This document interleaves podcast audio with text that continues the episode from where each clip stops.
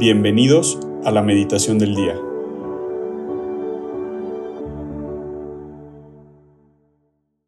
En el nombre del Padre, y del Hijo, y del Espíritu Santo. Amén.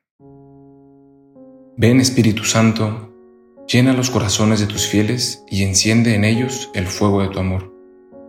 Envía, Señor, tu Espíritu Creador, y renueva la faz de la tierra. Oh Dios, que has iluminado los corazones de tus fieles, con la luz del Espíritu Santo, haznos dóciles a tus inspiraciones para gustar siempre del bien y gozar de tus consuelos por Cristo nuestro Señor. Amén. Hoy es lunes 10 de julio del 2023 y estaremos reflexionando en el Evangelio de San Mateo, capítulo 9, versículos del 18 al 26.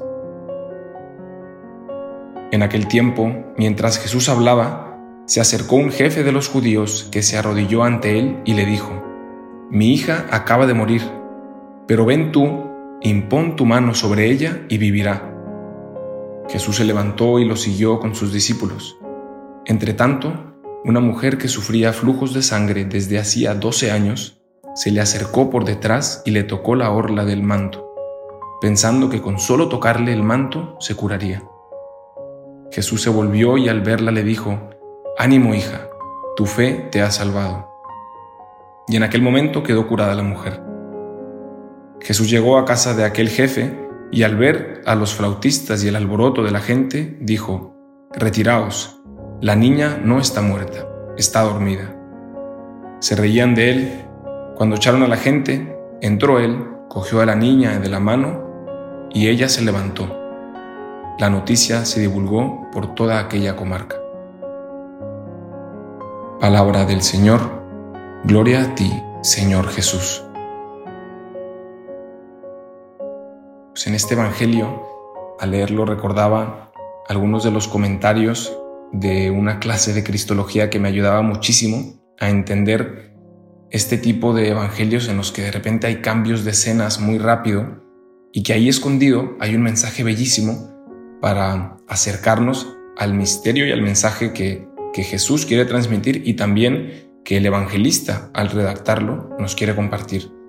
Y algo que es muy característico de incluso pues casi un estilo literario de la época y que vemos en los evangelios es algo que le llaman, ahora le llaman modernamente la técnica del sándwich, ¿no?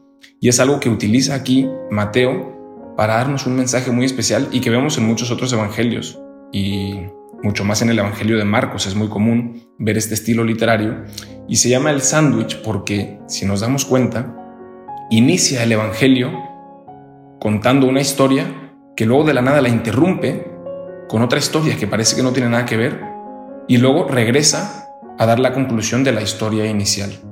Y entonces está ahí como el sándwich, ¿no? Empieza con una historia, termina con la misma historia y en medio hay una interrupción de algo que rompe el flujo de esa historia.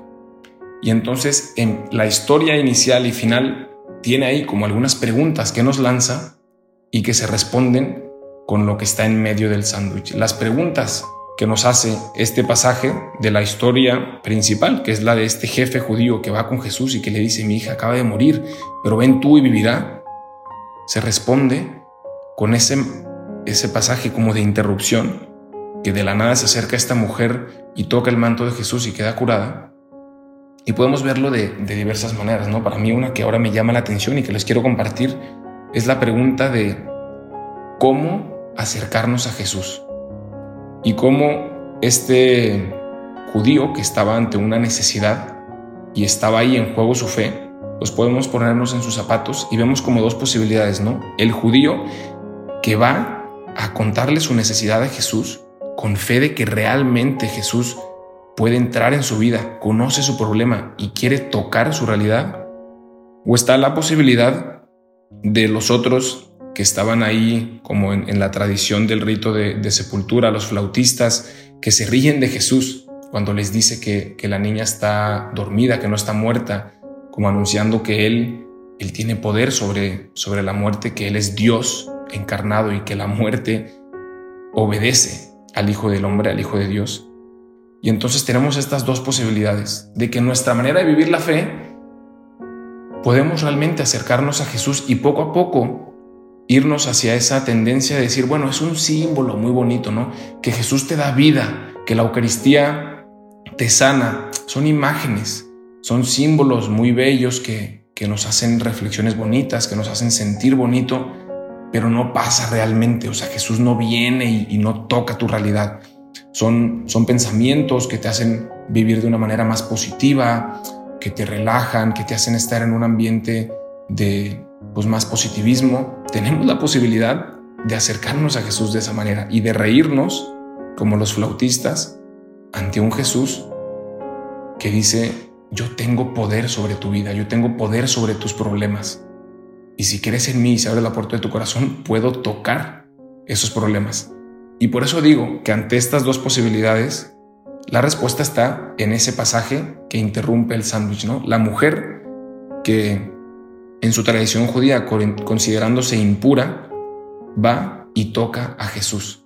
Y esta mujer nos da ahí, sin palabras, la respuesta a esta pregunta que nos lanza el Evangelio. ¿Cómo acercarnos a Jesús? ¿Como una idea bonita o como una persona real que puedo tocar y que puede tocarme? Esta mujer nos da la respuesta. Con su fe tan grande, ella se acerca y toca el manto de Jesús y queda sanada. Pues pidámosle también a Jesús que envíe a su Espíritu Santo sobre nosotros para que nos regale esa fe tan grande como la hemorroísa, como esta mujer, y que podamos realmente creer y abrir las puertas de nuestro corazón a este Jesús que no es una idea bonita, que no es una serie de pensamientos que nos dan un ambiente positivo en la vida, sino que es una persona real que puedo tocar y que puedo dejarme tocar por Él y dejarme transformar y dejarme sanar.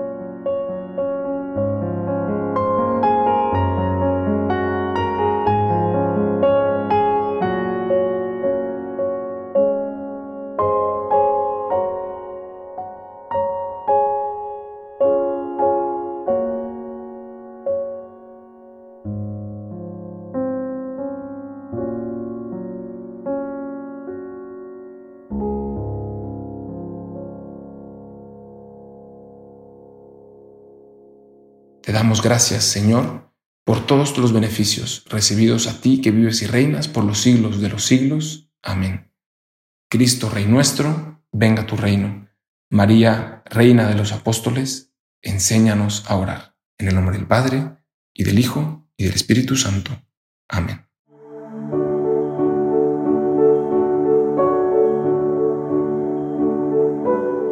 Mantengámonos atentos a la voz de Dios en este día y permitámosle que Él guíe nuestra vida.